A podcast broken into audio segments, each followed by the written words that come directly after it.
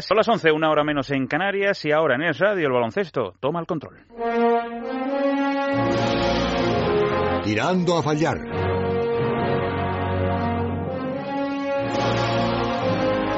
Con Vicente Azpitarte. God's been blessing me and he's going to take care. Carmelo igra en posición de grabar. Sin duda es una de las cosas más difíciles que he conseguido en mi vida.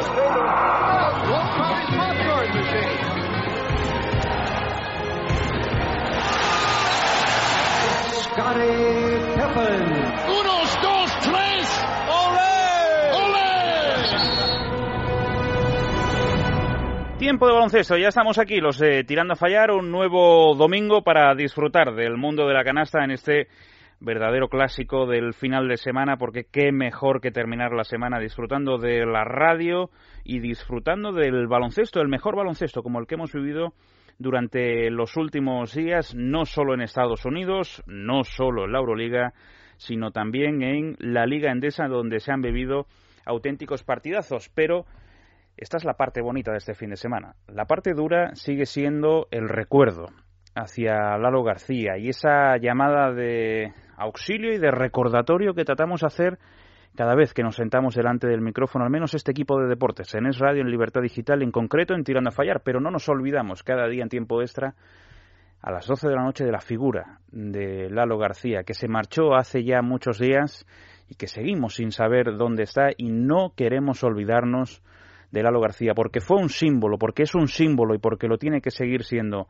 para el baloncesto español y sobre todo para Pucela, para Valladolid, que sigue llorando su ausencia, pero que sobre todo espera su presencia y su reencuentro con los suyos. Nuevamente vamos a estar hoy en Valladolid para acordarnos de Lalo García, pero tenemos que hablar de baloncesto, de la imponente figura de Margasol, de cómo lo está haciendo Ricky Rubio con Kevin Garnett, de cómo siguen Serge Ibaka y Víctor, eh, bueno, Víctor Claver con su andadura en Rusia, pero sobre todo Serge Ibaka junto a Nico Mirotic, que es el que está mejorando a pasos agigantados partido tras partido con los Bulls, liderados por supuesto con un siempre genial Pau Gasol y el sufrimiento de José Calderón en la Gran Manzana porque no termina de carburar el conjunto de los Knickerbockers. El caso es que eso es en Estados Unidos, en Euroliga, por supuesto que ha destacado esta semana la clasificación del Real Madrid ya para los cuartos de final, deja atrás el top 16 a falta todavía de unos cuantos encuentros para terminar esta fase y se y sigue creciendo, sigue creciendo el equipo de Pablo Lasso que dejó atrás las dudas del mes de diciembre y que se afianza en el juego y más después de la victoria, quizá más sufrida de lo esperado, pero esa victoria hoy en casa frente al baloncesto Sevilla. Hoy, desde luego, el partido de la jornada ha estado en Málaga, en ese encuentro que se ha vivido entre Unicaja y Valencia Basket, igualadísimo durante todo el encuentro y que finalmente ha vencido Unicaja, que sigue en lo alto de la clasificación. Es verdad que los de Joan Plaza eh, perdieron el liderato en favor del Real Madrid, pero tienen claro que este año su competición es la Liga Endesa y siguen luchando por demostrarlo. Eh, es domingo y los domingos por la noche ya sabéis lo que toca. Tirando a fallar.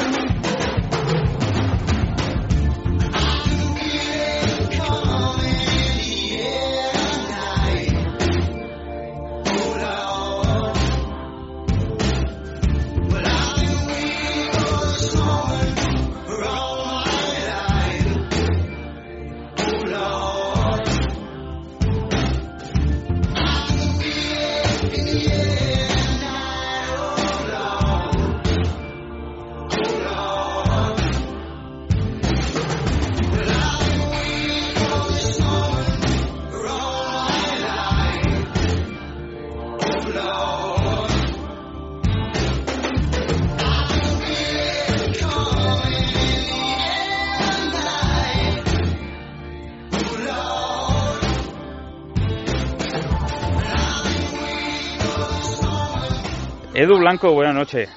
¿Qué tal, Vicente? Buenas noches. Nos vamos hasta Valladolid, hasta la redacción de Radio Castilla y León, porque lo decía en el inicio del programa, Edu, no nos queremos olvidar semana tras semana de la figura de Lalo García, que a esta hora de la noche sigue desaparecido.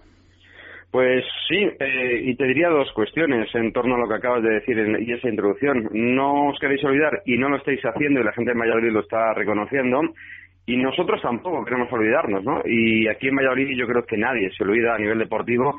Incluso te diría, ayer los jugadores del Real Valladolid eh, salen al partido que disputa ante el Numancia portando una camiseta con ese mensaje que ya yo creo que todo el mundo controla, domina y comparte, ¿no? Que es vuelve Lalo. Eh, mm, seguimos sin noticias, no hay una sola noticia. Ya han pasado muchos días, casi es un déjà vu, Vicente, de lo del pasado domingo, pero el pasado domingo no habían sucedido otros siete días en los que no habíamos tenido una sola noticia de Lalo García, así que sí, te puedo decir que estamos un tanto desesperados. Eh, los últimos, las últimas veces que hemos hablado, Edu, nos decías la policía mm, va a sacar a los buzos, la Guardia Civil eh, está con los perros o viceversa, mm, pero últimamente tengo la sensación de que no, no me estás contando mm, mucho activo en la búsqueda y tengo la sensación de que hay gente que se está empezando a olvidar en esa actividad. Mira, eh, tienes toda la razón, pero es que eh, lo que es la operativa policial está donde debe de estar. Quiero decir, eh, hay una denuncia y a partir de la denuncia se monta ese operativo, se empiezan a buscar pistas, eh, se requieren pesquisas, eh, llegan los perros eh, de esa brigada canina de Zamora. Posteriormente, si hubieran encontrado algún indicio, tendrían sí que haber sido los buzos los que hubieran investigado, si en el río podía haber habido algo, pero es que los perros no dieron ninguna pesquisa, no, no, no dieron ningún indicio de que podía haber estado por esa zona, con lo cual no hubo más que hacer allí en esa zona eh, muy cercana a, precisamente por donde por donde Lalo vivía, ¿no? Eh, a partir de ahí, evidentemente, eh, las fuerzas y cuerpos de seguridad del Estado están buscando, la policía está buscando, la Guardia Civil sigue investigando, pero lo que pasa es que no hay ninguna ninguna noticia, ¿no? Yo creo que nosotros debemos de preocuparnos, cualquiera debe dar una pista y los que lo están haciendo están buscando a Lalo y yo creo que nadie se olvida, ¿no? Bueno, nosotros desde luego no, no queremos olvidarnos de él y por eso por eso esta noche, con la voz de Alfredo Somoza, nos acordamos no de quién fue eh, como persona, sino sobre todo para aquellos, porque como persona seguimos hablando en presente, ¿eh? pero sí quién fue como jugador, porque nosotros también queremos que aquellos más jóvenes que se acercan a Tirando a Fallar y digan, pero no me acuerdo de Lalo García, no me acuerdo de qué es lo que hizo exactamente eh, con el Fórum en Valladolid. Bueno, pues este era Lalo García.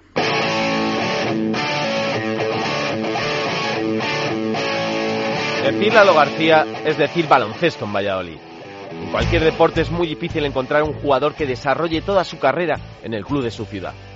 Los intereses profesionales, económicos o de otra índole suelen llevar a un constante movimiento de jugadores que hace complicado mantener esa fidelidad a unos colores. Pero existen casos, y uno de ellos es el de Lalo García. Gonzalo García Lalo nació en Valladolid el 20 de marzo de 1971. Pronto empezó a practicar la pasión de su vida, el baloncesto, Comenzó en las categorías inferiores del Colegio Lourdes, para pasar al equipo junior de Forum Valladolid en la temporada 88-89 con 17 años y de la mano de Pepe Lasso dar el salto al equipo ACB. Desde entonces y hasta el momento de su retirada, el equipo de su ciudad ha sido el suyo. Trece temporadas en la élite del baloncesto español. Lalo ha compartido vestuario con leyendas del básquet como Óscar Smith Becerra, Valdemar Somicius, Juan Antonio Corbalán, Valeri Tijonenko o Arvidas Sabonis. Ha sido el gran referente del baloncesto en Valladolid y el mejor embajador posible para una ciudad que respira básquet por los cinco costados. ¿Cómo era Lalo como jugador? Pues compañero y amigo Anicela Botrama nos lo define en una palabra. Un gladiador, ¿vale? Un gladiador que luchaba por sus colores, por su ciudad, sobre todo por Pusela, por Valladolid, y se entregaba de principio a fin. Además de plasmar su carácter en el parqué, Lalo ejercía de gran capitán, dentro y fuera del campo, dejándose la piel por su equipo, intenso, corriendo el contraataque como pocos, penetrando sin miedo y luchando cada balón como si fuera el último para defender los colores morados. Con Lalo el Forum Valladolid, uno de los equipos fundadores del ACB, en sus mejores momentos, como aquella mítica semifinal de Copa Korak frente a el misallero Roma de Dino Raja. Tras ser internacional en todas las categorías inferiores, Díaz Miguel hizo debutar con la selección absoluta. Lalo jugó hasta ocho partidos con la camiseta de España. Tras dejarse hasta la última gota de sudor, Lalo García decide retirarse en el año 2000 la importancia de Lalo en el baloncesto en la ciudad queda reflejada con el hecho de que es el único jugador de la historia del Club Baloncesto Valladolid al que se le ha retirado el dorsal, el mítico 5, aún cuelga del pabellón Pisuerga. Tras retirarse, no abandona el equipo de su vida. Sigue ligado al Forum, a la empresa que patrocina a su equipo. Es directivo del Club Baloncesto Valladolid. Trabaja para el Real Valladolid, en varias empresas locales. Pero como bien dice Gustavo Aranzana, es entrenador, amigo y vecino de Lalo. Y Lalo, pues es una buena persona, pero, pero bueno, tampoco ha tenido suerte, ¿no? Pero bueno, tú qué tal, lo mismo hasta tienes críos. ¿Qué tal te va con el tío ese? 11 y 10 minutos de la noche, una hora menos en Canarias, recordando la figura de Lalo García y nos decía el otro día Edu, ¿verdad Edu? Nos decías, Hemos hablado con Mike Hansen, hemos hablado con Alfonso Reyes esta semana por aquello de ser el presidente de la Asociación de Jugadores, hemos hablado con Gustavo Aranzana y me decías que hay una figura, ¿verdad?, en Valladolid con la que debíamos hablar y que desde luego es muy buen amigo nuestro, pero siento tener que hacerlo en esta ocasión. Pero es el entrenador del, equipo de Valladolid, Edu, y es fundamental en esta historia también. Sí, yo creo que eh, hoy por hoy hablar de baloncesto es hablar de Lalo eh, en Valladolid, pero hoy, en este marzo de 2015, hablar de baloncesto y de la persona que está sujetando el baloncesto en esta ciudad es hablar de Porfi Fisac, ¿no? Una persona que conoce eh, especialmente bien a Lalo, que conoce especialmente bien su trayectoria, que conoce especialmente bien a, su padre. En fin, yo creo que eh, es hoy por hoy una persona de la que mm, tenemos que beber para poder saber algo más sobre la figura de Lalo García. Y además llega con victorias de fin de semana por 87-89 frente a cocinas.com, pero me, me, entristece tener que hablar en esta ocasión y por ese tema. Porfirio, buenas noches. Hola, buenas noches. ¿Cómo estás? Bien, la verdad es que como tú dices, triste, ¿no? Triste porque todos estamos esperando a que en cualquier momento nos va a llamar y no tengo ninguna duda que en cualquier momento pues va a aparecer y lo único que podemos hacer es mantener esa llama viva porque sabemos que él donde esté, desde luego, más tarde, más temprano, su cabeza le va a hacer volver a nuestro sitio. Me resisto a que, a que dejemos de hablar de él en cada programa, ¿eh, Porfirio. Me, me está fastidiando mucho y siento tener que decirlo de esta forma y yo sé que siempre se nos tacha a los periodistas de corporativistas, pero a mí no me importa en esta ocasión alzar la voz para decir que me, me, avergüenza la labor de muchos profesionales y compañeros que no están tratando este tema como debían y que no están apoyando en el momento más duro. Bueno, yo creo que cada uno tiene que hacer lo que lo que buenamente pueda y cada uno tiene que hacer lo que lo que le marque su conciencia y lo que le marque su profesión. Y yo desde luego no voy a desistir en cada una de las ruedas de prensa en cada una de las apariciones que haga en llamarle personalmente a él y decirle que Lalo que, que estamos aquí que sabemos que donde puedas estar te necesitamos y sabemos que, que tú también nos necesitas a nosotros. No no dejes nunca de llamarnos porque necesitamos realmente saber dónde anda. Como decía Edu, mm, Porfi, tú eres hoy la voz del baloncesto vallisoletano, así que yo a la voz del baloncesto en Valladolid le pregunto, ¿quién es Lalo García para el baloncesto en Pucela? Mira, yo ahí, eh, cuando llegué aquí por primera vez de entrenador, piensa que para una persona como yo que ha salido de un colegio de aquí de Valladolid como maristas, eh, cada vez que iba a, Pisuerga, eh, ver a alguien sentado en ese banquillo, tanto como jugador como entrenador, era, era un, ídolo, ¿no? Y ahora mismo en, en, nuestro despacho técnico rezan tres, tres figuras eh, a tamaño real, tres pósters. Uno es el de Ardida Sabonis, otro es el de Oscar Smith y el más importante para nosotros, para la gente de Valladolid, para la gente que ama este club, es el de Lalo García. Lalo García es un emblema, Lalo García es un espíritu, es un corazón, es alguien que ha dejado todo lo que ha podido tener de ofertas más suculentas Lalo García es el, el chico de patio de colegio que es capaz de cumplir su sueño y que es capaz de ser lo que los chavales jóvenes que salen del baloncesto en Valladolid quieren ser. La gente aquí quiere ser Lalos García con 13, 14 años de historia en nuestro club. Y luego te puedo contar mil anécdotas de cuando yo era también jugador a, segundo nivel, porque jugaba pues en equipos de, de segunda división. Recuerdo que íntimos amigos como teníamos como Pepe Alonso, como Chus Llanos, cuando ibas a cenar, cuando ibas a tomarte unas copas, porque no las tomábamos, no sé por qué, pero siempre al final, cuando ibas a pagar, ya había pagado Lalo, todo el mundo, ya ha pagado Lalo, ya ha pagado, siempre Lalo está ahí presente, siempre era eh, una persona que en esos momentos, eh, cuando era importante, cuando era alguien emblemático en la ciudad, siempre, siempre estaba presente en todo eso. Ahora no podemos olvidar que Él nos necesita y sabemos que donde estés no te preocupes, vente para acá que seguro que te vamos a ayudar. Eh, dime una cosa, Porfirio, la semana pasada hablábamos con, con Mike Hansen y nos decía, no quiero hablar de, la familia, ni quiero ejercer de portavoz de la familia, ni quiero que me preguntéis por la familia. Y yo desconozco si lo decía por algo en concreto, porque desde Madrid muchas veces las cosas se nos escapan. Pero yo, con, con toda la buena voluntad del mundo, Porfirio, te pregunto cómo está la familia. Bueno, no sé, yo me pasa un poco como Mike. Yo creo que son situaciones que cada uno debe de vivir en, en absoluto interioridad, ¿no? Yo creo que nosotros podemos pedirle cosas, pero quien realmente lo sufre son las personas que han estado toda la vida al lado de él, ¿no? Entonces, yo creo que, que su madre, sus hijos, eh, gente que ha estado siempre a su lado, eh, cada uno sabe cómo lo lleva por dentro. Te puedo decir cómo me siento yo, cómo se siente el baloncesto en Valladolid, uh -huh. esperando y deseando. Ya. La familia es, es algo muy íntimo. Porfirio, me vas a permitir que hoy no te pregunte por, por el equipo, eh, por Maihuego, por Valladolid, y solamente te deseo lo mejor y sobre todo esa vuelta de Lalo, ¿vale? Todos la esperamos con mucho ánimo. Gracias, Porfirio, por haber participado gracias, en este Tirando a Fallar. Un abrazo. Edu Blanco de ese Valladolid, gracias y buenas noches. ¿eh? Un abrazo, seguimos en ello. Gracias. Eh, me voy a ir corriendo hasta Málaga. Hablamos ya de Liga Endesa, gracias a Endesa, como siempre, en este programa. Y me voy a ir hasta Málaga porque esa noche Unicaja ha vencido a Valencia Basket en un partido muy apretado y creo que tengo a mi compañero Ángel Vilches directamente allí en el, en el Martín Carpena. No, a Carlos Suárez. Hola, Carlos, buenas noches. Hola, buenas noches. Chimpa, ¿cómo estás?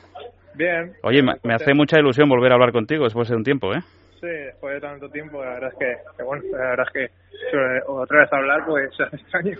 Oye, pero sobre todo te tengo que dar la enhorabuena, ¿eh? Vaya temporadón, vaya partido hoy y nuevamente clave con tu equipo, ¿eh?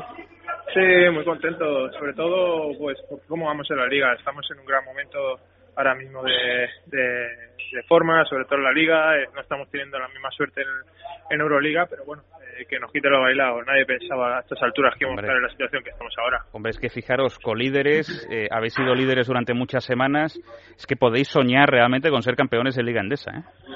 Bueno, yo creo que eso es soñar demasiado. Yo creo que podemos soñar en intentar hacer algo grande, intentar poder conseguir eh, eh, etapas, ¿no? Eh, digamos, ahora conseguimos semifinales, este año queremos mejorar eh, lo que hicimos el año pasado, pero bueno, somos conscientes de que hay dos potencias, que son como Barcelona y Real Madrid, que son los que los que a priori van a estar en la final de la liga. Oye, Carlos, ¿qué has hecho para, para tener este nivel tan espectacular? Porque te lo hemos visto durante muchas épocas en equipos importantes, pero es que ahora te estamos viendo tirar del carro de un equipo como este Unicaja. ¿Cómo te encuentras tú?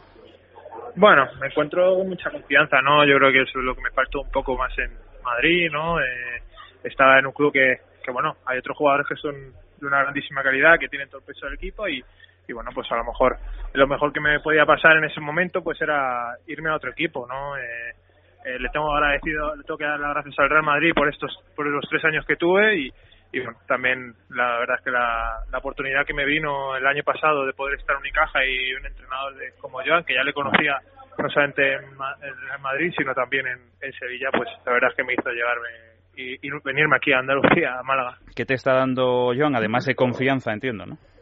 Bueno, confianza, eh, yo creo que es lo que, lo que me hacía falta, ¿no? Y ya me dijo que se había demostrado que podía jugar un gran nivel eh, a base de trabajo podía volver a, estar donde, est donde estuve no hace mucho tiempo, ¿no? Y, bueno, eh, a base de trabajo y a base de confianza también del entrenador, pues pues intenta eh, están saliendo las cosas.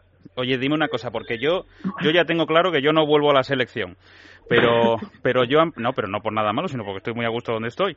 Pero Joan Plaza dijo aquí, me dijo hace unos meses, yo quiero ser el próximo seleccionador nacional. Lo dijo en tirando a fallar. Eh, Carlos, mmm, te veo de vuelta, ¿eh? Bueno, no significa que, que Joan, porque vaya a la selección... No, no, hay, por mérito propio, ¿no? pero lo digo porque con Joan es bueno, más fácil, ¿no? Está complicado, ¿no? Eh, soy consciente de que hay un, gran, un grupo ya muy asentado, ¿no? Y para entrar ahí está complicado entrar, pero bueno, eh, lo que quiero ya lo he dicho en muchas ocasiones, es hacer una buena temporada con mi caja, eh, hacer un, a jugar a gran nivel, dejarlo lo más arriba posible y luego ya en junio ya habrá momento para especular si tiene si vas a ir o no vas a ir pero bueno, hablar ahora mismo que estamos en marzo y queda eh, un tercio de liga, pues es hablar demasiado. Chimpa, Carlos Suárez, te mando un abrazo muy fuerte, gracias y Venga. cuídate mucho. Un abrazo y mucho ánimo también a, a otro baloncesto, que, nosotros estamos en otro tipo de baloncesto en, sí. en, en, en Unicaja, ¿no? Y Sí. mucho ánimo a los jugadores de Valladolid que, Claro que sí, muy bien dicho, Carlos. somos- son compañeros a pesar de, de estar en la Liga. Sí, No nos olvidamos de Lalo García, ¿verdad? Por supuesto, un histórico de Valladolid y ahora mismo que a ver si aparece ya, eh, porque, porque bueno, todos los, los compañeros y amigos del- del baloncesto queremos que esté de vuelta. Carlos, eres un tío con mucha clase. Muchas gracias. Venga, hasta luego.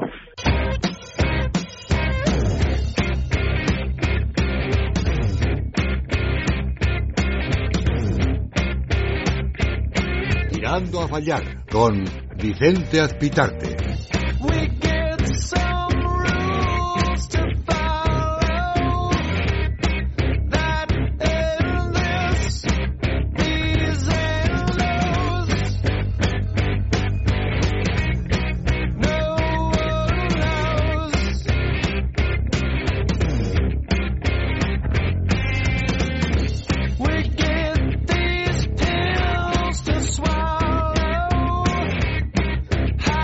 11 y 20, una hora menos en Canarias. Seguimos transitando por las ondas radiofónicas baloncestísticas en esta noche de domingo. Hemos hablado con, oye, qué cantidad de protagonistas, ¿eh? con Porfirio Fisac, con Carlos Suárez. Y voy a hablar con, con otro de los hombres eh, del día. Tengo por ahí a la gran voz del, del día, Frank Guillén. Buenas noches. ¿Qué tal? Buenas noches. Pero escúchame, que es Qué pomposo suena eso, ¿eh? Oye, pero escúchame, pero a ver, a ver. Pongo yo hoy, tele- que anda, te veo el viernes por la noche. Sí. ¿sí? Voy a exagerar la situación porque a mí alguien ayer me mandó un mensaje, pero yo voy a obviar el mensaje. Em, Te veo el viernes por la noche, no me dices nada y pongo hoy Telemadrid, te escucho narrando el partido del Barça y el Fuenlabrada en Telemadrid. ¿Qué te parece, eh? Pero ¿cómo no me dijiste nada el viernes? Porque el viernes ¿Es un trade deadline a otras cosas, Vicente, ya lo sabes. Me refiero a la, a la fantástica gala que, de lo que organizó esta casa. Pero escúchame, em, enhorabuena, ¿eh? Bien, muchas gracias, muchas gracias. La nueva voz, del, la, la voz del baloncesto en, en Telemadrid. Y no solo, fijaros una cosa, ¿eh? atentos oyentes de Tirando a Fallar y es Radio. No solo es una magnífica noticia para el baloncesto que sea Frank Guillén el narrador, porque esa es una magnífica noticia para todos los aficionados al baloncesto, que vais a disfrutar muchísimo de las narraciones de Fran. Por cierto, Antonio Martín le he visto fantástico contigo, ¿eh? Tengo que decir. Química, pero- ¿eh? Yo- Sí, sí, lo muy bien. Fantástico contigo. Sino que me vas a permitir que diga que la otra gran noticia es que Telemadrid vuelve a dar baloncesto. Estoy completamente de acuerdo. Porque además, eh, los que hemos crecido con baloncesto, este horario de domingo a las 12, eh, partido autonómica, es como muy nuestro, ¿no? Y, y a mí me gusta mucho que se recupere. Y sabes lo que pasa, que esto es verdad que es un comentario muy centralista, porque dirán en otras comunidades, oye, pues dirán en Barcelona, pues nosotros seguimos disfrutando del baloncesto los domingos, y, y lo dirán en, en las comunidades donde se está emitiendo baloncesto cada domingo, pero pero si en Madrid se emite baloncesto el domingo por la mañana ya es otra cosa. y sé que es un comentario muy centralista. Pero ahora da la sensación de que hay más gente que se vuelca con el, con el baloncesto. Así que, Fran, a Telemadrid, al baloncesto y a ti, mi más sincera enhorabuena. Creo que hemos recuperado la voz de Ángel Vilche y voy a saludar a Alfredo Somoza. Alfredo, buenas noches. Hola, buenas noches. Vamos a centrar la situación de Liga Endesa rápidamente porque, eh, ¿con qué resultados hemos terminado este fin de semana? La Bruxa de Ormanresa 64, Guipu- Guipuzcoa, Guipuzcoa Basket 79, Laboral Cucha Basconias 87, FIA Juventud 68, Morrac Andorra 73, Iberostar Tenerife 58, Unicaja 89, Valencia Basket 85, Fútbol Club Barcelona 88, Moncatí Labrada 82, Río Natura Basket Monbus Obradoiro 104, la gran paliza de la jornada UCA Murcia 52, Real Madrid 87, Baloncesto Sevilla 81, Movistar Estudiantes 66, CAI Zaragoza 61 y Bilbao Basket 90, Herbalife Gran Canaria 74.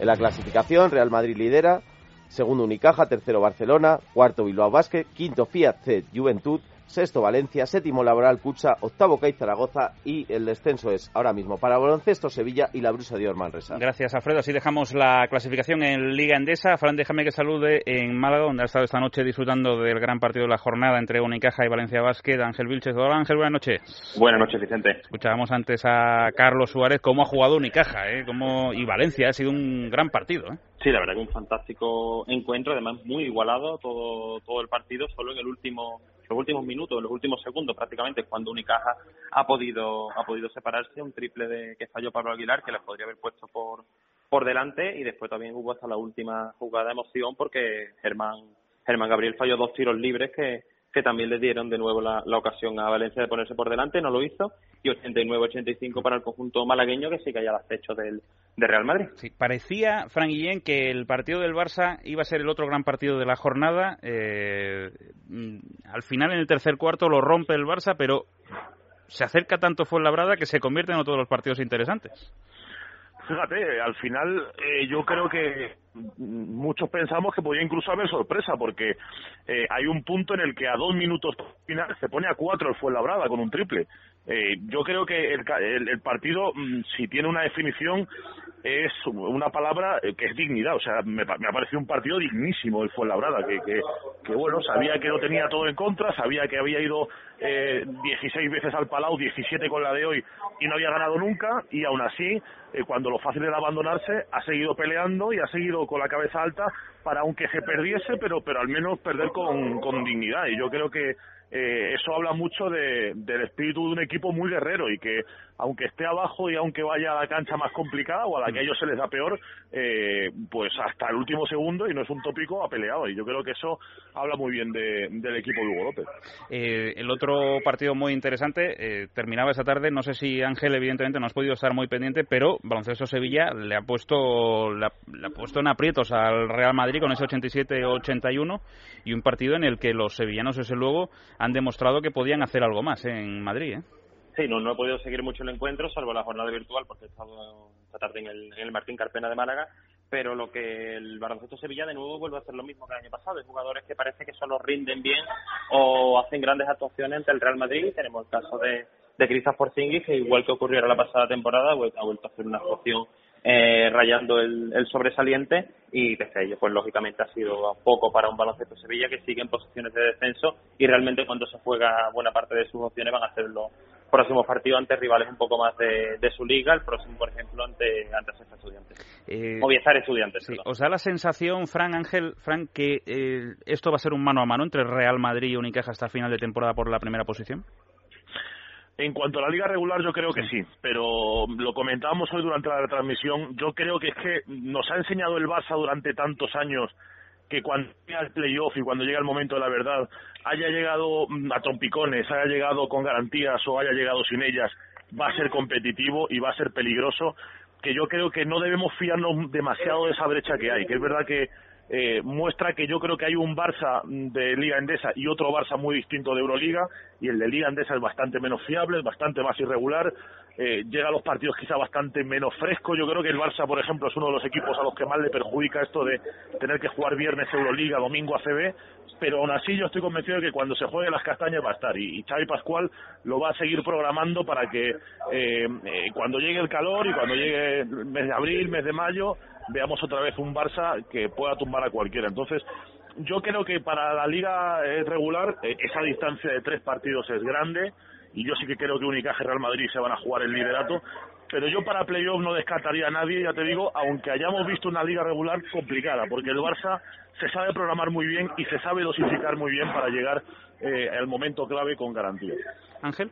Difícil poner una coma a lo que ha comentado el compañero. Hombre. La verdad que Uni- Uni- Unicaja y Real Madrid yo creo que van a estar hasta final de, de temporada luchando por la por la primera plaza. Después en el playoff va a ser importante lo- los cruces, realmente cómo queden configurados el resto de equipos, eh, con quién le toca al Madrid, en el caso de, bueno, que todos presuponemos que jugará semifinales, con quién se cruzan semifinales. Y el playoff sí lo veo bastante más abierto, incluso hay que tener en Mm. cuenta equipos que, que no hicieron un buen inicio de temporada, pero ahora están bastante bien como, como Baskonia, por ejemplo. Ángel Vilches desde Málaga, gracias y buenas noches. Muchísimas gracias, buenas noches. Fran Guillén, eh, enhorabuena nuevamente. Me alegro mucho. Gracias. Muchas gracias y un abrazo fuerte a todos. Lo que pasa es que ahora Vicente igual ya no puedo entrar en tirando a fallar porque tampoco es plan de que se cansen, ¿no? De, de oírme. Bueno, Pero yo- ya me las arreglaré yo. Ya, ya me te las arreglaré para arreglarás. hacer la trampa y para seguir hablando contigo. Claro que sí, cuídate mucho, Fran, gracias. Un abrazo fuerte. El baloncesto, como siempre en esta casa, gracias Andesa.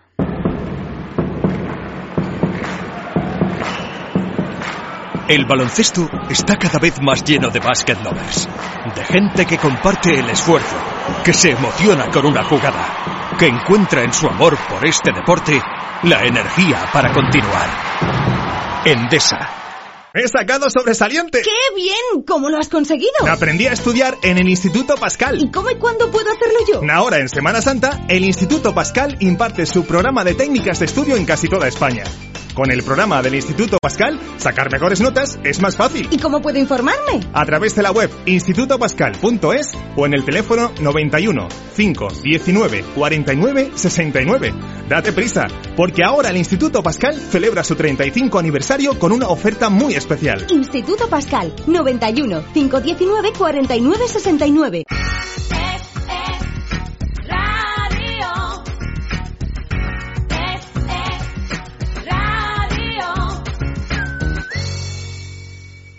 Escuchas Es Radio.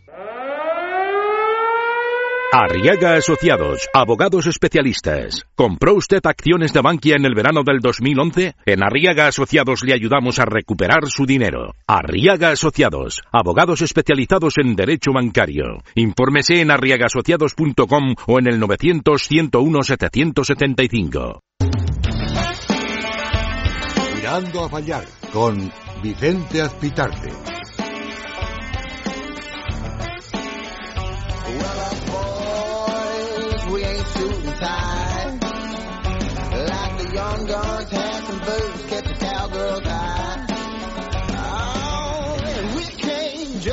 Superamos sobradamente ya la barrera de las once y media de la noche, una hora menos en Canarias, en la sintonía de radio.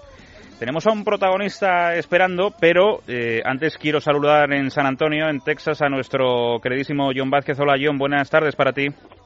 Hola, buenas tardes. Perdona que tengo la voz un poco tomada. No te preocupes, ahora a mí me toca decir eso que es tan importante en este programa y es que gracias al BBVA hablamos de NBA y por lo tanto, John, yo te tengo que preguntar cómo tenemos la jornada y sobre todo qué está pasando en las últimas semanas en Estados Unidos. Destacable. Bueno, bueno, yo creo que hay un gran protagonista, bueno, realmente dos. Uno que se llama Russell Westbrook, que si bien en las últimas jornadas y meses hemos llamado a nuestro Pau Gasol Mr. Doble Doble, yo creo que a Westbrook le viene a, como verla a este Mr. Triple Doble. El hombre está hecho una máquina, no, eh, no, no hace me- ma- no hace menos que meter eh, triples dobles, lleva seis de ocho partidos consecutivos, realmente está rindiendo a una altura tremendo. Y evidentemente el otro nombre ha sido Kyrie Irving, que en el partido del jueves, los Spurs contra los Cavaliers, el hombre se ha salido eh, por sus fueros 57 puntos. Es el hombre que ha metido más puntos en un partido contra un equipo de Greg Pop- Popovich estando en casa. Impresionante y, y además eh, tuve la suerte de estar testigo de ese partido, eh, una cosa no vista. Eh, ¿Tienes la sensación de que estos Bulls empiezan a perder un poco de fuelle? Sí, sí, lamentablemente sí. Eh, evidentemente, pues con las bajas que hay, la de Derek Rose es muy preocupante por ser la tercera lesión grave que sufre en un periodo de cuatro años, si no me equivoco. Eh, ya no es el mismo Derek Rose de antes. Tendrá todas las ganas, todo, echará toda la, leña al asador, eh, pero no es el mismo Derek Rose. Y con tanto, tanta lesión, pues Pau hace lo que pueda. Eh, Mirotic ha sido una alegría, desde luego, ver su rendimiento y a que ha podido subirse eh, o sea, salir a la cancha y rendir a estas alturas, pero evidentemente es, es un bocado muy grande para los Bulls ahora mismo eh, mantenerse en la cima de la clasificación de la conferencia. John, te dejo que sé que en unos minutos arranca ese partido entre los Wolves y San Antonio Spurs. Te dejo que te acomodes en el AT&T. Gracias y un abrazo fuerte. Gracias, Vicente. Hasta luego. Chao. Y ojo porque creo que ha aparecido José Manuel Puertas en escena. Hola José, buenas Ahora, noches. ¿eh? Más vale tarde que nunca. Sí, sí, ¿qué tal el fin de bien, no? Bien, bien, todo bien. Mucho lío, ¿no? Buen tiempo este fin. Ha entrado el frío, ¿eh? se ha notado Sí, mucho. ha ¿eh? llovido, ha llovido, sí, sí, Sí, todo, sí, mucho frío, pero bueno, a ver qué tal. Bueno, Eh, oye, que te- tenemos invitado de lujo esta noche en Tirando a Fallar. Bueno, llevamos casi toda la temporada hablando de un equipo que sorprende a propios extraños en la NBA, que es los Atlanta Hawks, y hoy nos vamos a meter en las entrañas de los Hawks, Vicente. Y vamos a hablar con el director de Scouting Internacional de los Atlanta Hawks, conocido por la afición española al baloncesto, Imar Ojeda. Buenas tardes para ti. Hola, ¿qué hay? Buenas tardes. Digo buenas tardes porque Imar, aunque son buenas noches en España, pero debe estar en alguna ubicación secreta, no nos ha querido decir en qué parte del planeta se encuentra, debe estar buscando alguna joya por ahí, Imar. Sí. Bueno, pues sí, eh, la verdad es que a veces ni yo mismo sé dónde estoy, porque, porque no, no, no paro de dar vueltas. Y... Sí, sí que es verdad que me, que me ha pasado de despertarme y estar un, un par de segundos en, eh, diciendo, a ver, ¿dónde estoy? ¿Aquí en qué hotel? ¿Qué es esto? Pero, pero bueno, sí, dando vueltas y, y bueno, eh, y buscando efectivamente, pues tratando de, de buscar jugadores y, de recabar el máximo de información posible. ¿Cómo se concilia esto con, con una vida? Ya no hablo de con una vida familiar, sino con una vida normal. Sí, Bueno, pues eh, tiene dificultad. La verdad es que tiene dificultad porque, porque bueno, mm, es, es viajar muchísimo, es viajar muchísimo. Yo eh, este mes voy a estar nueve días en, Madrid, o sea que, que contando algunos que son los que llego y los que me voy, o sea que que, la verdad es que bueno es un periodo en el que, en el que se viaja mucho y bueno pues hay que afortunadamente tirar mucho de nuevas tecnologías para, para yo en mi caso para poder hablar con, con mi mujer y con mis dos niños por el FaceTime que, que gracias a Dios pues bueno ha cambiado un poco la- las comunicaciones y, y así los puedo ver también. Y, y bueno pues con, con mucho pues gustándote mucho lo que haces no yo creo que eso al final es un poco la clave. ¿Es verdad que en esos pocos días al año que coincides con tus niños de una habitación a otra te llaman por FaceTime o no? no, pero solo, solo faltaría, sí, sí, de verdad que solo faltaría. Pero, pero bueno, tienen ahí ellos, lo tienen muy interiorizado y están ahí, están ahí pues, siempre preguntando cada noche cuando cuando los acuesto, le doy un, un beso, pues siempre es, ¿cuándo te vas? ¿Mañana te vas? Y yo, no, no, mañana estoy, mañana estoy, mañana te llevo al cole. Así que, así que bueno, eh, ha sido un poquillo durillo, pero pero bueno, es lo, es lo que es lo que toca. ¿Cómo llegas a Atlanta Hawks? Eh, bueno, la verdad es que, que estando como director general y deportivo en Gran Canaria y luego también estudiantes, pues yo eh, pues solía viajar mucho para, para bueno para conocer, para ver jugadores y que, que poder traer a, a esos equipos y, y había tres citas que yo no me perdía nunca en Estados Unidos, en la, empezaban a perderme en, en las ligas de verano, en la NBA, el, el showcase de la D-League, que solía ser en Navidad, y luego un torneo para jugadores que acaban el ciclo universitario, que es el torneo de Portsmouth. Eh, eh, bueno, pues al final allí eh, vas conociendo gente y, y, bueno, de tanto asistir.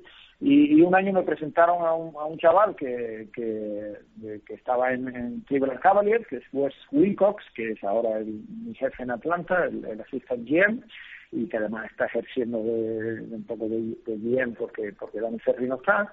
Y, y bueno, era un advanced scout de, Cleveland, pero él también estuvo listo, ha, ha ido subiendo mucho.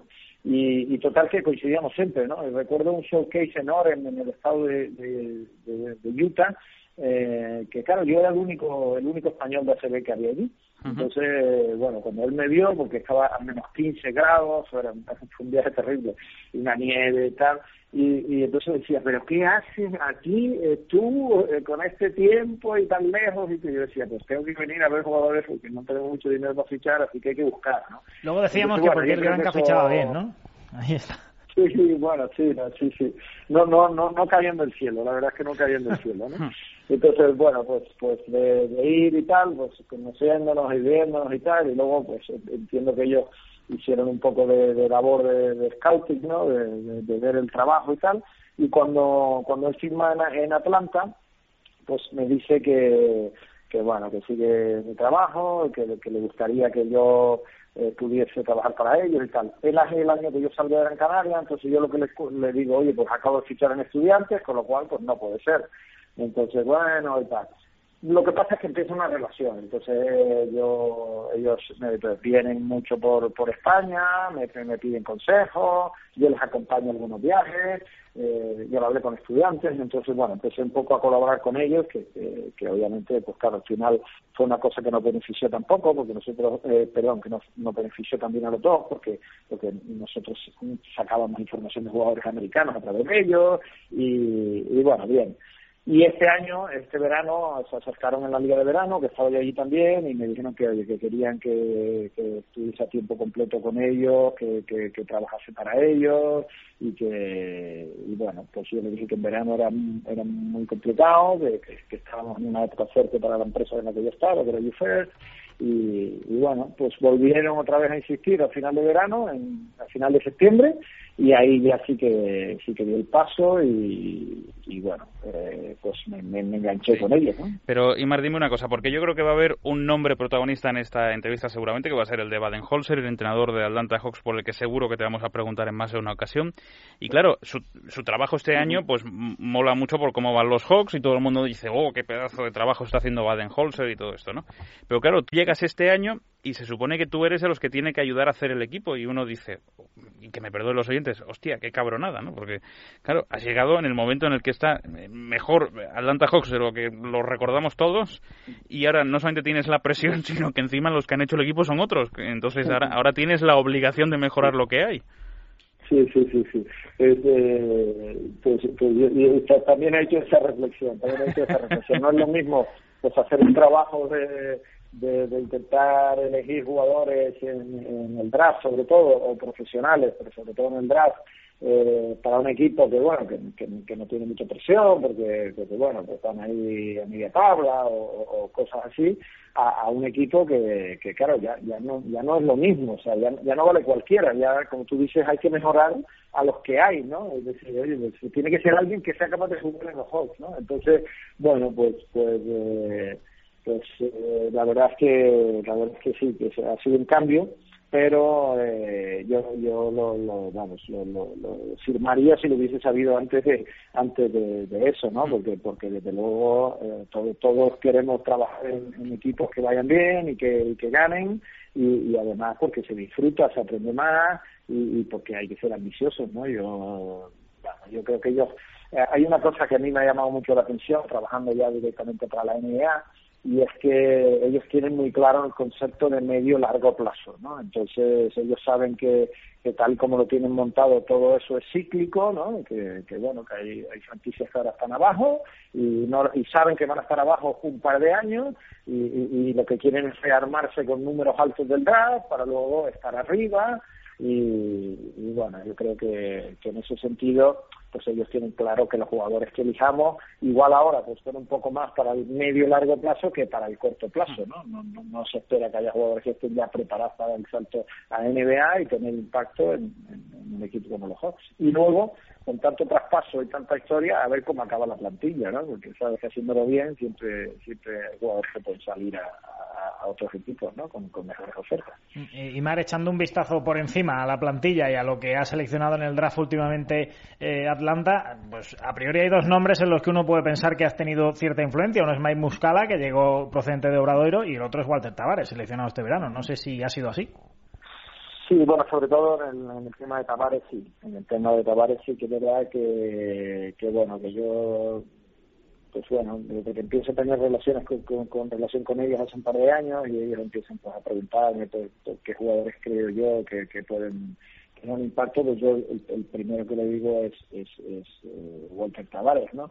De hecho, este eh, Wes Wilcox va a Gran Canaria eh, hace como dos o tres años a verlo un día eh, sin, cuando todavía nadie hablaba de él y nadie porque porque claro era un chaval que es muy desconocido y que y que y entonces claro allí él se queda un poco ahí impactado diciendo que es un chaval muy grande pero claro que casi no sabe hacer nada no y yo le he dicho bueno es que está progresando muy rápido y tal yo te lo digo porque lo conozco y tal y se quedó un poco escéptico no luego ya cuando vieron la mejora la mejora que, que iba dando cada año y, y bueno pues también fijándose de, la información pues lo, lo, lo eligen en el, en el draft del año pasado no en, eh, en el tema de Moscala, eh, es verdad que yo fui a la Final Four, con esta buena relación que hemos creado, ellos me, me, invitan a la Final Four universitaria que es en Atlanta hace dos años, ¿no? Con lo cual, estando bien estudiante, con lo cual, pues es una es una es una oportunidad buena porque yo paso allí un tiempo y, y bueno era justo antes de era justo antes de, de, del draft ellos entrevistaron ahí al entrenador de Moscala y bueno son muy abiertos en general a todo el que va allí a, a entrenadores que quieren ver entrenamiento y tal ellos son muy abiertos a todo eso pues ellos me permitieron estar en reuniones y, y con el entrenador y, y bueno me, incluso me, permitieron opinar no incluso preguntaban y yo decía no yo, yo estoy aquí de invitado y, ¿no? ¿tú qué piensas y tal no pero pero bueno sobre todo en el, en el sí que es verdad que, que luego estando Mike Muscala en, en España pues sí que me preguntaban mucho que cómo veía su evolución no y, bueno Mike Muscala hizo un año mm, buenísimo no porque porque porque además fue fue fue ahí un, un, acierto muy bueno el, el fichaje de Muscala por por, por Obradoiro no y que José Luis Mateo con el, el trabajo que está haciendo ¿no? de, de conseguir un buen jugador para, para el equipo estuvo ahí muy muy bien y, y tuvo un año buenísimo entonces yo le decía oye eh, va va es un jugador que, que siendo un rookie está teniendo un impacto en la liga impresionante ¿no?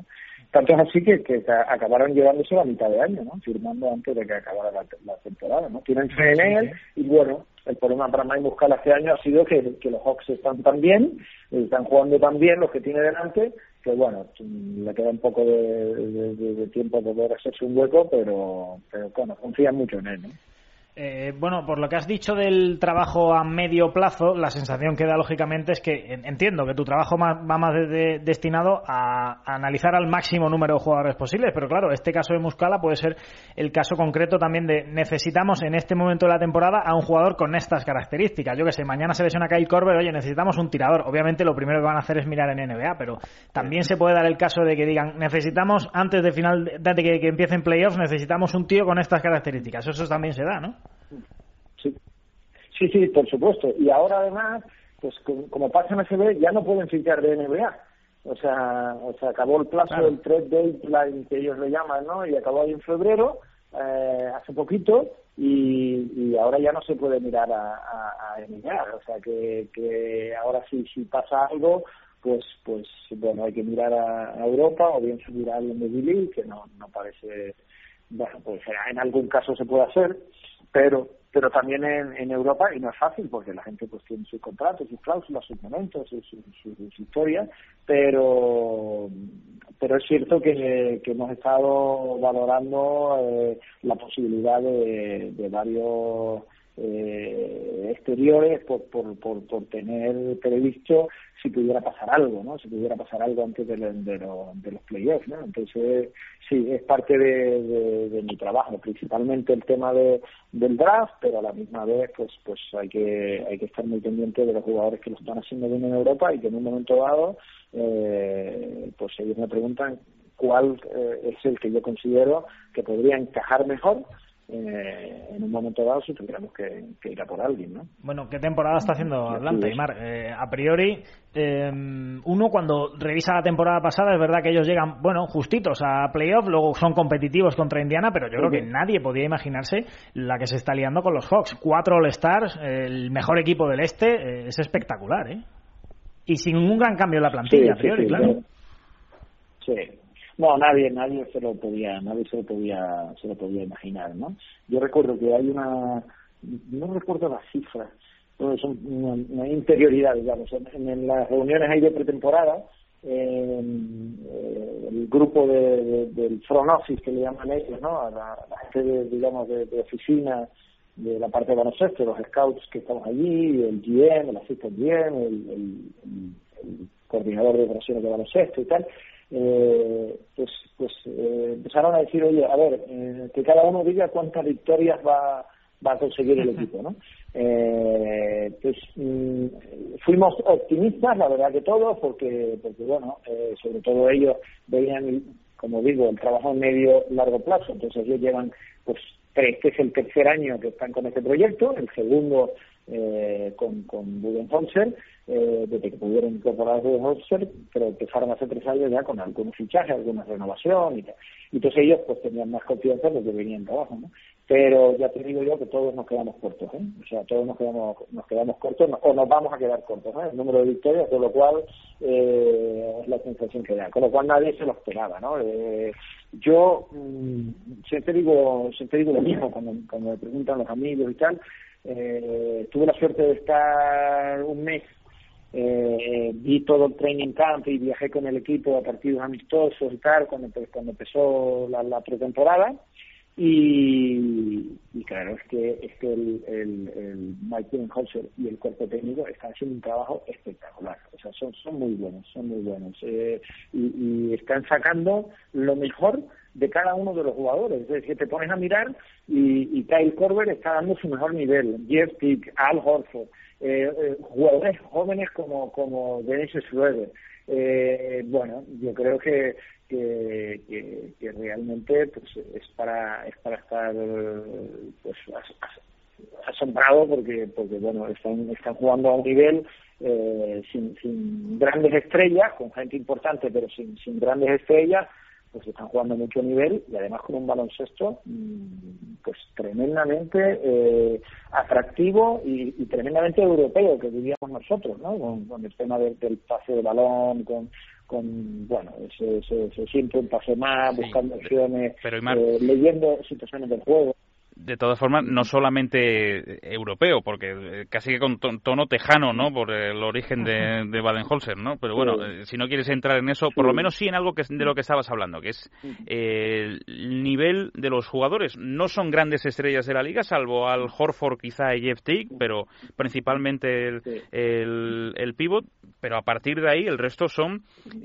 entiéndase sin acritud, medianías, que incluso eran sextos, séptimos hombres en algún equipos, jugadores como Kyle Korver, que no había terminado de despuntar todavía y que este año está con un porcentaje de tres casi que histórico, y el resto de jugadores que están llamando mucho la atención precisamente porque no eran nadie en la liga y este año han conseguido un grupo tan compacto, tan compacto que no tiene límite en este momento.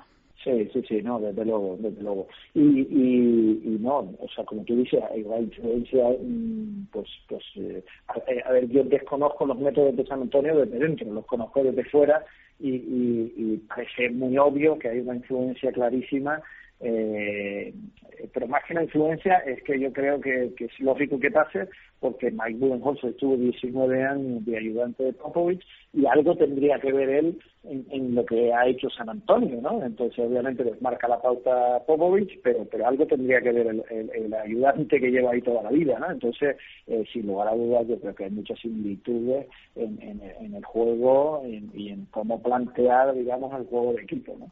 Eh, pero pero pero sí, es lo que te decía, a mí lo, lo que a lo que más valor le doy eh, es a, a, conseguir eh, que todos los jugadores estén a su máximo nivel. Eso me parece una dificultad tremenda, ¿no? Porque cada jugador es diferente, porque hay que encontrar situaciones adecuadas para cada uno para que dé lo mejor, no solo anímicamente, sino además, bueno, pues tácticamente y técnicamente en el juego y, yo creo que ahí están haciendo están haciendo un trabajo fantástico no están haciendo un trabajo fantástico porque porque vamos lo, que tú decías Kyle Korver eh, es un jugador que está ya en, su madurez eh, absoluta no entonces eh, bueno no no es un, novato en la liga ni mucho menos no y, nadie pensaba que podía estar a, ese nivel no eh, bueno, pues Al Horford sí que es el, el que tenía más renombre, Paul Millsap, eh, pero incluso el propio propio eh, pues bueno está dando está dando un nivel espectacular. Y luego y luego jugadores que, que, que, bueno, que eran jugadores así un poco de, rotación y de rol, ¿no? De Marre Carroll está con un porcentaje, no me sé los nombres exactamente, pero, pero muy por encima del 40% en tiro de tres, eh, siempre una amenaza ahí importante, cuando es un jugador que, que los primeros años de NBA dudo que tirara en un solo triple, ¿no? Porque, porque además es un jugador que siempre me ha gustado y que intenté fichar por el Gran con muchos años, nunca, nunca conseguí porque no, no acababa de salir y nunca de NBA, acabó, acabó haciéndose un hueco, pero no era un jugador súper, súper, bueno, súper valorado, ¿no? Entonces, bueno, eh, yo creo que Cabo Sofolosa, que ahora, que ahora está lesionado, pues, pues, pues, pues bueno, está, está, dando un nivel excelente, eh, y luego jugadores jóvenes como Ken Basemore o Mike Scott. A mí Mike Scott me encanta, que, Sí, sí, están dando un rendimiento fantástico. Mike Scott eh, hace, o sea, mete, es capaz de, meter auténticos eh, canastores. Tiene una mano para, para, para tirarlo, él juego bien, es pequeño sin embargo es capaz incluso de meter cerca de canasta, eh, no solo abierto. Eh, la verdad es que es difícil ahora eh, decir que hay alguno que no te esté que no te esté gustando porque porque como como digo están todos eh, excepcionalmente bien excepcionalmente bien Pero claro, ahora viene la parte negativa, entre comillas, bendito problema de todo esto. Y es que ahora ya Atlanta Hawks tiene que empezar a jugar con una presión con la que a principio de temporada nadie contaba. Yo creo que en noviembre, pues el 90% de analistas dirían final del este, Cleveland, Chicago, ¿no? Y ahora, pues todo el mundo cuenta con Atlanta, claro. Sí, sí, sí. Eh, desde luego. Ahora, eh, además, pues bueno, hay ese run run de que, de que de que realmente para conseguir cosas importantes pues hay que hay que tener superestrellas y, y que te lleven hasta hasta el final no eh, bueno pues pues sí ahora ahora mismo eh, pues digamos ya hay casi que más que perder que que ganar no la gente va a decir bueno bueno se han, se han desinflado no llegaron al final bien o cosas así no pero pero bueno como todavía estamos en el camino eh, los jugadores están con confianza están bueno yo creo que además tienen que se merecen el crédito de, que la gente crea en ellos y, les apoye eh, porque bueno están haciendo una temporada excepcional. Está esa duda de, ver si luego en, los momentos importantes en playoff de NBA que ahí cambia la cosa eh, radicalmente, pues, pues si, si, si, si se será capaz de man, mantener ese nivel, ¿no? No será nada fácil, pero, pero bueno, yo creo que, que se tomó una decisión importante cuando el, el, el, eso la, la, fecha no el thread deadline que tienen que tienen en la NBA de, que hay en la NBA de, para poder cambiar jugadores que fue muy movido hubo muchos cambios y, y bueno hubo muchos planteamientos de, intentar reforzar el equipo por lo que pudiera pasar de aquí a final de temporada o incluso por, por poder mejorar un poquito más el equipo para, para esos momentos finales. ¿no? Eh, pero sin embargo, eh, estaba el riesgo de, que, de que hay, hay algo que está funcionando, hay gente que tiene los roles asumidos, que están jugando bien y que, y que si de repente metes una pieza que, toca el rol de alguien, pues eso se, se, trastoque y, y vaya todo mal, ¿no? Entonces, eh, bueno, yo creo que se tomó una decisión valiente, que fue la de, la de confiar en el grupo que hay, de mantener eh, la cosa tal y como está y, y, y, de que bueno de que los jugadores que hay pues saquen digamos el, tema adelante y lo lleven lo lleven lo más lejos que, que puedan no yo creo que además los jugadores las declaraciones de los jugadores esos días pues iban iban en ese sentido no cuando la prensa les preguntaba creen que, se tiene que reforzar a quién pueden traer tal ellos decían bueno oye nosotros por traer por hacer falta no hace falta no pero pero bueno será lo que se bueno si viene alguien pues será bienvenido y tal. Entonces yo creo que, que bueno al final ahí la decisión no fue fácil de, de no hacer nada y, y, mantener el equipo tal como está ¿no? bueno eh, Aymar ya terminamos. Eh, por último y con brevedad eh, qué pasó con Gustavo Ayón pues eh, la verdad es que no lo sé. Me pilló ya me pilló ya Gustavo Ayón fuera cuando yo cuando yo entré eh, los años anteriores que pues bueno, que, que hablaba con él de vez en cuando y que tenía esa relación, no, la verdad es que no le, no, nunca, nunca pregunté por ello, eh, pero, pero vamos, no, ellos no, no, no, no, no he tenido conversación, pero alguna conversación que ha salido, no, ellos no hablan mal de él, en absoluto, hmm. eh, pero entiendo que, que a la hora de componer el equipo, eh, pues tenían eh, el tema es que Al Horford pasó todo el año pasado lesionado por un tema de hombro eh, este año pues bueno volvía Al Horford ya de 100% eh, y ellos quisieron componer digamos yo creo que, que el equipo con con Al Horford con Paul Millsap no claramente como como el 5 y, y el 4 titular. Eh, en el draft de, del año pasado pues eligieron a Adrian Payne que eran cuatro eh, importante y que luego finalmente ha sido traspasado a, Minnesota pero pero bueno en el interior yo creo que ellos iban bueno con, con la plantilla que tienen con Mike Scott con Muscala con bueno con el Tom Brandt que es un jugador de mucha experiencia eh, que está ayudando mucho y, pero antes que es un jugador que, que también le está dando mucho rendimiento pues no, no veían en qué podía digamos ayudarle eh, Gustavo yo más que uh -huh. más que los jugadores que, que, ya tenía o tal como componían la plantilla. Bueno, Entonces, seguro que, eh, creo que es poco más. seguro que al final Gustavo Ayol lo está demostrando en España. Es un magnífico jugador y, el Real Madrid, eh, para el Real Madrid es un refuerzo de auténtico lujo. Como es un lujo escucharte a ti, Marojeda, en la sintonía de radio en Tirando a Fallar. Nos lo hemos pasado muy bien escuchándote porque eres un, eres un gran hombre de baloncesto y con una proyección gigantesca. Así que que te vaya francamente bien. En tu suerte, como diría José Manuel Puertas, en tu suerte va la de los Atlanta Hawks. Así que que disfruten esta noche también los aficionados que nos escuchan de los Hawks pero que, que te vaya muy bien, Imar, mil gracias. Muchas gracias, un placer, un placer. BBVA y Fundación 11 apuestan por el empleo y la integración laboral con ayudas de 1.500 euros para que empresas como la tuya puedan generar nuevos puestos de trabajo para personas con discapacidad. Con la iniciativa Yo Soy Empleo ya son más de 7.500 nuevos puestos de trabajo. Entra en yo yosoyempleo.es e infórmate. BBVA, adelante.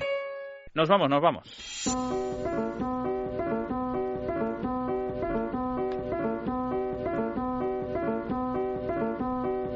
Bueno, José, pues nos marchamos ya. Vámonos. Oye, qué placer escuchar a Aymar Ojeda ¿eh? y todo lo que hemos tenido hoy. Qué programón otra vez. Noche de domingo, noche de baloncesto en la radio española. ¿eh? Mm. Clásico de la radio española. Eh, te escuchamos mañana, José, a partir de las 12 en punto de la noche, en tiempo extra, con el resto de la actualidad. En el control estuvieron Javi Burro y Alfredo Somoza en la producción. Gracias a todos, un domingo más, por haber estado ahí escuchando baloncesto en la sintonía de radio. Tirando a fallar con Vicente Azpitarte.